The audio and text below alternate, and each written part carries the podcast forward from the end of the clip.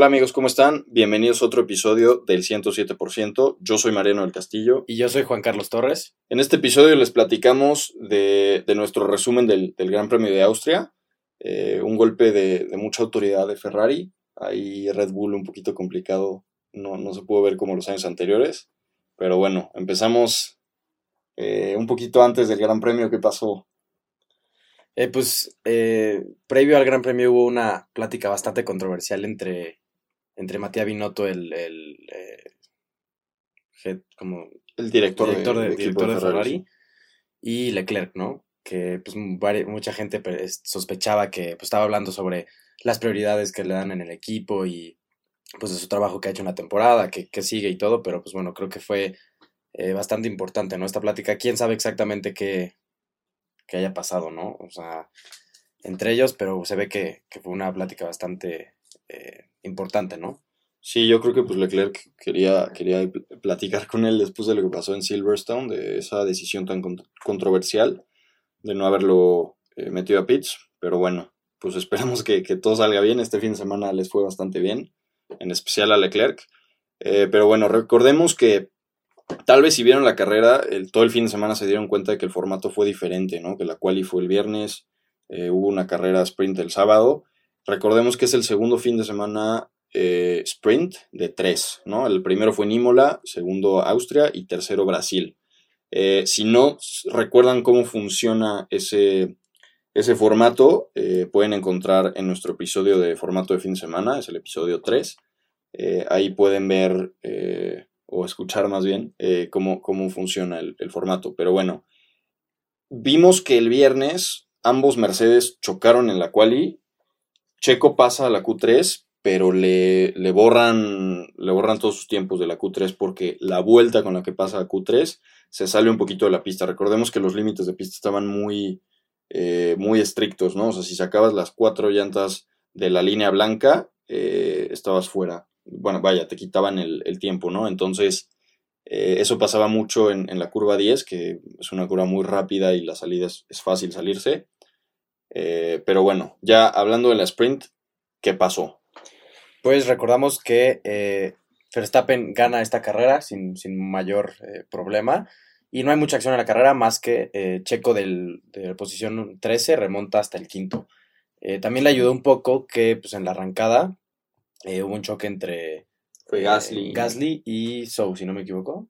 Creo que sí. Bueno, hay un coche que se levanta, que... Fue Gasly. Este, ajá, se levanta Gasly, se ve que se enllantaron y así.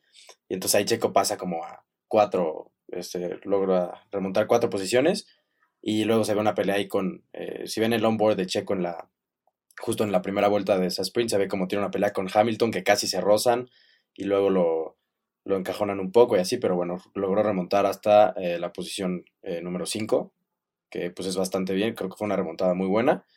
Y pues ya el, era una buena posición de, de salida para el siguiente día, ¿no? Sí, justamente yo creo que eh, vimos que a Hamilton le costó muchísimo trabajo pasar a Mick Schumacher, a Checo también.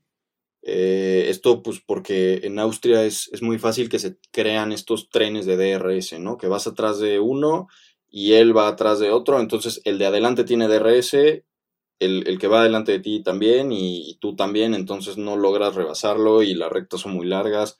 Entonces se vuelve muy complicado, ¿no? Por eso Hamilton batalló tanto, Checo también le costó un poquito ahí pasar a Schumacher, que por cierto, hablando de eso, Haas tuvo un, fin de semana muy fuerte, ¿no? Otra vez en Silverstone también estuvieron bastante fuertes. En esta ocasión califican séptimo y octavo, eh, y en la sprint quedan séptimo y noveno, ¿no? Séptimo eh, Magnussen y noveno Schumacher. Pero bueno, ya yéndonos a, la carrera, recordemos que arrancan como quedaron en la carrera sprint, entonces Checo arranca quinto, eh, ¿qué, sucedió ahí en la primera vuelta? Pues ahí creo que para nosotros los, los que apoyamos a Checo no fue una, una buena carrera porque vemos que en la curva número 3, que es una curva complicada, eh, creo que Checo sí arriesgó mucho, porque es una curva donde si rebasas por fuera te arriesgas a, a que pase lo que pasó, que fue que Russell eh, pues lo saca, ¿no? Lo saca de la pista. obviamente no fue algo intencional, porque como mencionamos, es, es, una, es una curva muy complicada y tal vez Checo arriesgó de más y se pudo haber esperado un poco más. Pero pues eh, también es entre, entre que Russell pudo haber dejado tal vez más espacio y Checo se, arriesgó mucho, pero bueno. Eh, Y sobre todo también que la, eh, recordamos que esa curva es de bajada. Entonces, pues la inercia del, del, de, la propia, de la propia pista, pues te, te, como que te saca, ¿no? Entonces, si, si vas por fuera es todavía más complicado. Y pues bueno, ahí Checo se sale un poco a la grava, regresa a la pista, pero ya traía, traía problemas y vemos que se fue hasta último lugar y ya no podía alcanzar a Latifi, ¿no? Que iba último. O... Sí, ya, ya su coche no, no, no tenía, vaya, estaba muy dañado y no, no iba a poder.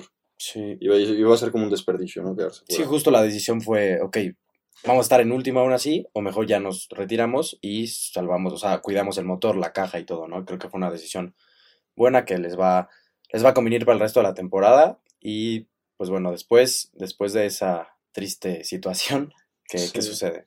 Sí, justo digo, antes de pasar a lo siguiente, yo creo que eso es muy importante, ¿no? Lo que mencionas del motor, porque Checo y Verstappen van en su segundo motor, Leclerc ya va en el cuarto, Sainz me parece que va en el tercero, ¿no? De todas las unidades, de todos los elementos de la unidad de potencia. Entonces, eso en, al, a lo largo de la temporada yo creo que puede jugar a favor de Red Bull.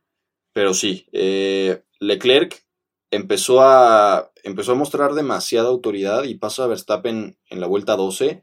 Y la verdad es como que Verstappen ni se lo esperaba. A mí se me hizo muy raro, ¿no? Porque generalmente Verstappen es un piloto muy, muy agresivo que que no es muy difícil rebasarlo, ¿no? Y, que pone mucha resistencia. En este caso, en la primera, eh, ves que lo rebasa Leclerc, como que sí lo agarró medio durmiendo. Yo pensé, yo, yo creo que Verstappen dijo, no, pues no creo que me vaya a rebasar, o sea, no, no creo que llegue, pero pues sí llegó y, lo pasó bastante bien ahí en la misma curva donde, donde le pegaron a Checo, pero Leclerc va por dentro. Eh, entonces, esto es en la vuelta 12 y como que ahí Red Bull empieza, no, se me hizo una estrategia tan inteligente, pero de inmediato en la vuelta 14 lo, meten a pits, ¿no? Sí, en la vuelta 14 para Verstappen eh, por, por llantas duras y traía medias. La mayoría arrancó con, con llantas medias y entonces ahí Verstappen, bueno, el equipo toma la decisión de ponerle llantas duras y un poco también esta parte de, pues, ver cuántas paradas iban a hacer, ¿no? Ahí este, pensaban que podían hacer tal vez una parada con estas duras, pero bueno, al final vimos que no, no alcanzó. Y eh, bueno, es, es, como la primera statement que da Red Bull, ¿no? De su estrategia, ¿no? Y pues otra cosa, pues un poco eh, interesante, este, emocionante fue la batalla que hubo entre Alonso, Sou, Norris, Magnussen y Schumacher, ¿no? Fue un trenecito, como mencionas, un trenecito de DRS que se hace en esa pista sobre todo. Pero pues fue bastante interesante ver a, los dos Haas peleando ahí tan, tan de cerca con Alonso y Norris, etc. Eh, recordamos que tanto Haas como Alfa Romeo tienen motor Ferrari, entonces pues también un poco por esto que les fue tan bien y, por lo que fue un fin de semana muy fuerte, porque pues si Ferrari anda duro normalmente los otros equipos con motor Ferrari también andan duro, ¿no? Sí. Se les acomoda mucho, mucho la pista, etc. Y eh, Alonso, eh, recordamos que es Alpine, pero pues se han demostrado bastante firmes, ¿no?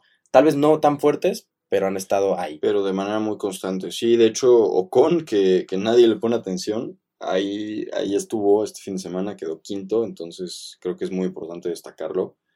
Eh, pero sí, justamente eh, después de esto entra Leclerc a Pitts otra vez, bueno, más bien la primera vez en la vuelta 27, y aquí es donde les comentamos que nos llama mucho la atención la estrategia de Red Bull, ¿no? Porque tanto Leclerc como Verstappen traían llantas medias, pero Verstappen entra en la vuelta 14 y Leclerc en la vuelta 27, ¿no? Entonces, recordemos que la... vueltas después. Sí, es, es demasiado, y, y Leclerc trae bastante buen ritmo, ¿no? O sea, Verstappen los empezó a alcanzar, sale Leclerc atrás de él, de los pits, pero recordemos que la, carrera es a 71 vueltas, entonces yo no sé cómo, cómo, en qué estaba pensando Red Bull, porque la verdad es que parar en la vuelta 14 se me hace demasiado temprano. Yo creo que justamente era por ahí, ¿no? Como de la vuelta 25 a la 30 parar, para otra vez volver a parar como en la vuelta 40. Eh, pero bueno, entra, entra Leclerc por duras, sale atrás de, de Verstappen, pero seis vueltas después lo pasa y ahí sí Verstappen no pone nada de resistencia, esto en la curva 2. Eh, se va Leclerc por dentro en la frenada y yo creo que Verstappen ahí fue más inteligente, dijo, ¿sabes qué? Traes llantas nuevas, no voy a pelearme contigo porque sé que mis llantas no me dan para estarme peleando y, lo único que voy a lograr es desgastar las demás y pues, no me conviene. Eh, pero bueno, justo después de eso, otra vez entra Verstappen, ¿no? A los pits. Sí, en la vuelta 37 entra Verstappen y otra vez por llantas duras, ¿no? Sí. Entonces, justo lo que mencionas, creo que fue demasiado pronto para en la vuelta 14, porque pues ya ahí, eh, por ejemplo, Verstappen vuelve a entrar y Leclerc todavía eh, traía, traía apenas 10 vueltas de- del, com- del compuesto eh, duro, Duro. entonces pues todavía tenía bastante vida, vida su entonces vemos que ahí tiene como, eh, lideraba a Ferrari un poco en la estrategia, ¿no? Sí, justamente. Eh, y pu- al final ya, en ese momento ya Red Bull está atorado, ¿no? Porque no puedes copiar ahora la estrategia de Ferrari porque tendrías que meterle muchísimas vueltas más a tus llantas y pues no te conviene, ¿no? Porque vas a ser demasiado lento. Entonces pues ya Red Bull tiene que, que optar por esa opción. Pero bueno, algo que, que vimos eh, un poquito más o menos en, en esta etapa de la carrera fue que Gasly le pega a Vettel idéntico que, que Russell le pega a Checo, ¿no? Entonces, pues es un poquito recordar esto, ¿no? Eh, recordamos que esa curva, pues como es de bajada, eh, es, muy difícil que el piloto que va adentro, si haces una trayectoria más cerrada, pues que, puedas dar la vuelta, ¿no? O sea, por eso, por eso se siguen un poquito de frente y suceden esos incidentes. Vettel iba por fuera y, y, pues también le tocó, pero bueno, él sí pudo seguir en la carrera. Y eh, un poquito más adelante, otra vez entra Leclerc en la vuelta 50 por llantas duras, ¿no? Y otra vez sale atrás de Verstappen. Eh, pero pues recordemos esto que, que, les decimos de la estrategia, ¿no? Que Leclerc venía. Va, vaya, sale de la vuelta 50 con llantas nuevas, Verstappen ya tenía 13 vueltas eh, con esas llantas, ¿no? Entonces, pues obviamente Leclerc tiene una ventaja ahí, ¿no? Sí. Y pues bueno, luego en la vuelta 57 eh, es la hora del vermut de Sainz, ¿no? que sí, así le llamaron. Pero ahí, eh, pues, ¿qué pasa? Sí, Sainz, pues pierde el motor, ¿no? Se, Ujú. se- se- le empieza a salir un poquito de humo entre la curva 3 y 4. eh, y pues se para y empieza a salir fuego. Y hay un tema un poquito peligroso, ¿no? Porque vemos que le empieza a salir fuego al coche y Sainz no se puede bajar porque ya se quitó el cinturón y todo, pero está de bajada el, el lugar donde dejó el coche. Entonces, los Fórmula 1 no tienen freno de mano y, y cuando te bajas tienes que dejar el coche neutral, ¿no? Tal vez, no, no sé si hay manera como de, lo pudo haber dejado en, en primera, de engranar primera para que el coche no se vaya, pero pues no se podía bajar porque si se intentaba bajar y el coche se iba para Se iba para atrás, ¿no? atrás. Entonces le tenía que frenar y los oficiales de pista no llegaban, ¿no? Entonces, pues si se está quemando el coche, muy importante que estén ahí ya los oficiales de pista llegando, pero bueno, afortunadamente no pasó a mayores. Un poquito antes de esto, en la vuelta 53, Leclerc pasó a Verstappen. Eh, y pues la verdad es que de ahí en adelante no hubo tanta acción, ¿no? Sí, o sea, no. Verstappen se mantuvo ahí, terminó como a un segundo y medio de Leclerc, pero lo que llama la atención es cuánto le sacaron a Hamilton, ¿no? Ellos dos. Sí, justo, eh, pues llegan al final a la meta, gana, gana Verstappen, No gana eh, Leclerc. gana- Sí. Leclerc, perdón, segundo Verstappen y Hamilton 38 segundos atrás Sí. en tercero. Entonces es una, es una distancia bastante, bastante grande que pues demuestra un poco pues la superioridad de estos dos equipos, ¿no? El dominio total. Seguramente eh, si Sainz hubiera seguido en la carrera, pues hubiera quedado tercero, pues, traía todas las de las de quedar en podio, pero bueno, desafortunadamente sucedió que lo de su motor y pues Hamilton estaba ahí, ¿no? Entonces, y recordamos que Checo ya tampoco estaba, entonces un poco también por eso eh, tanta, o sea, que Hamilton pudo entrar, pero imagínate si Hamilton está 30 y- 38 segundos atrás, qué tanta diferencia hay entre todo- todos los demás equipos, ¿no? Sí, demasiado. es, sí, e, es, es bastante.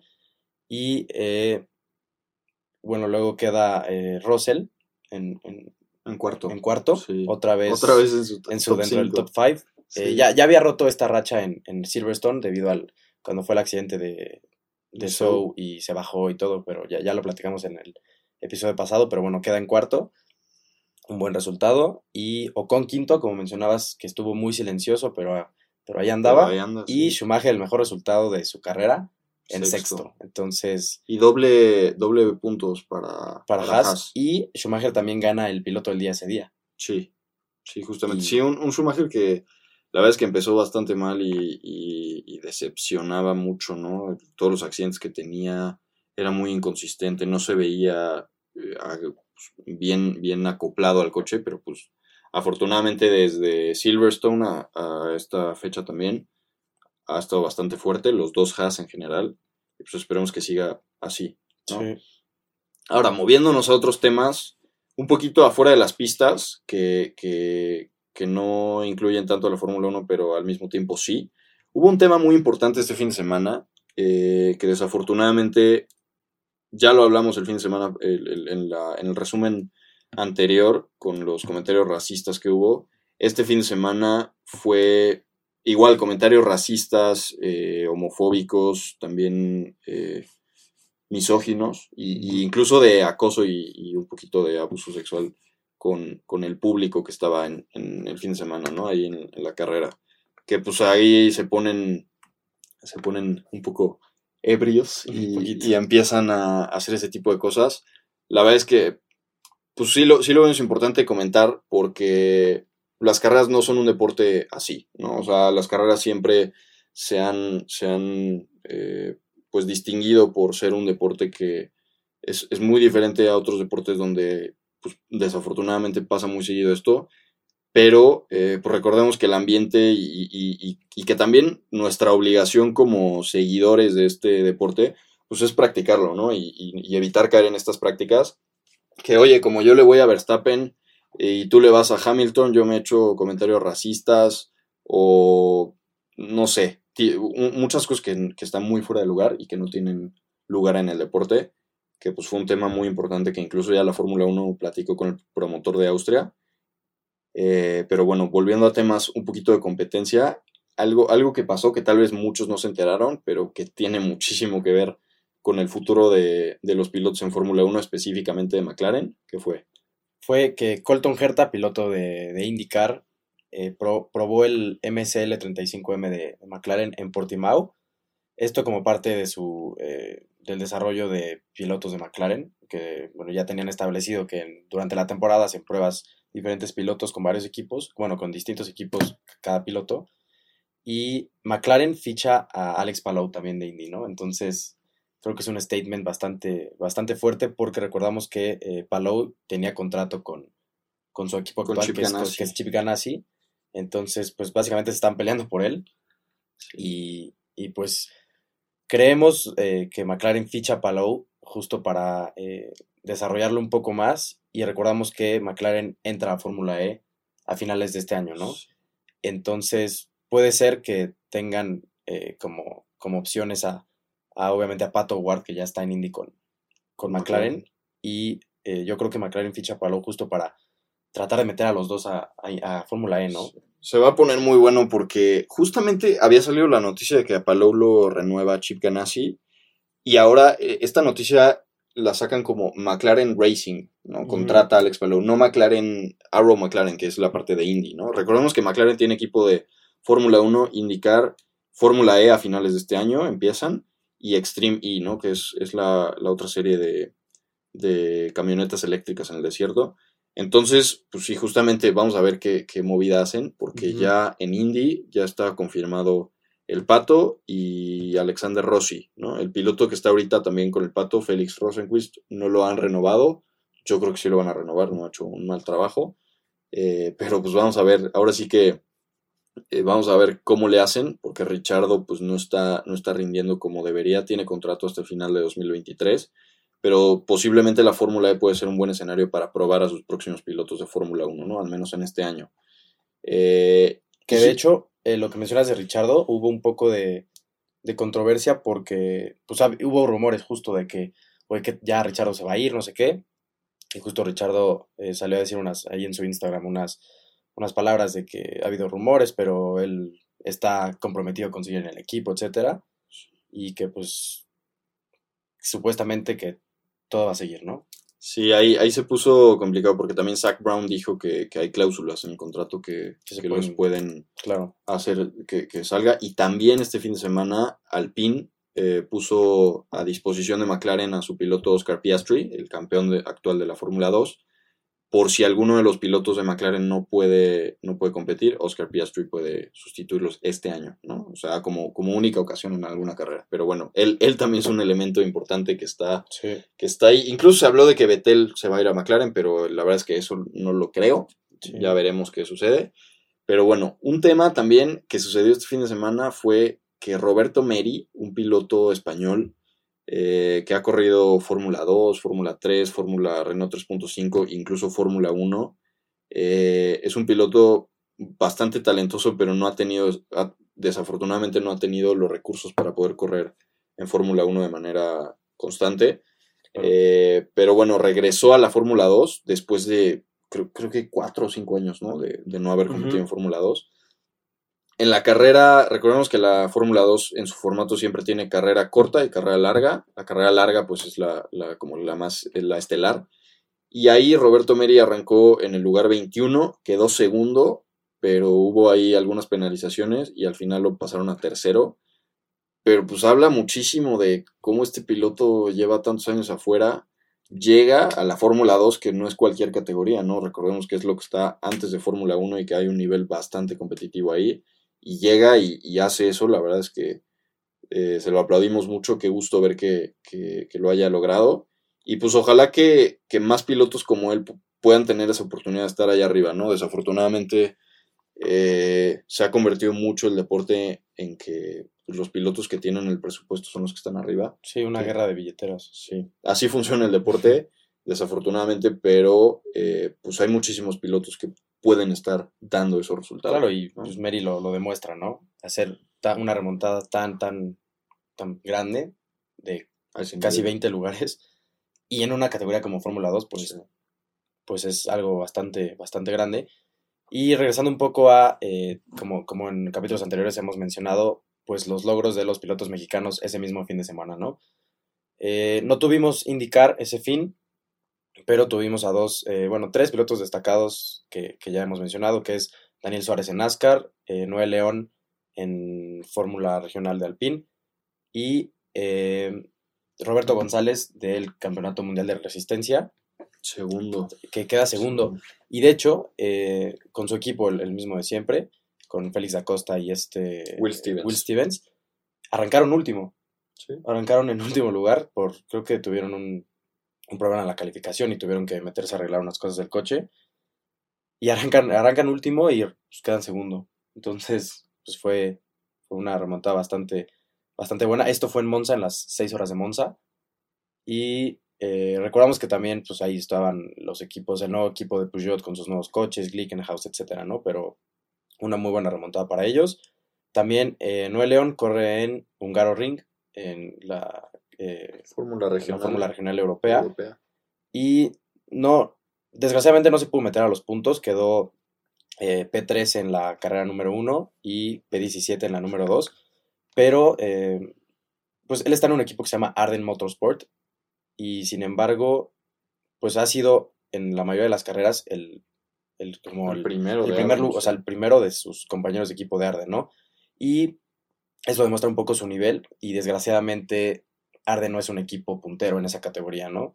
Tenemos equipos eh, como Art, eh, Trident, Prema, etcétera, que pues, son, son equipos muy grandes que son los que siempre quedan hasta arriba. Entonces, Arden, al no ser un equipo competitivo, pues no, él no puede eh, sacarle el máximo jugo al coche, etcétera. Pero bueno, ya estar en, en primero de, del equipo, pues demuestra un poco quién es, ¿no? Y impone un poco ahí su, su talento.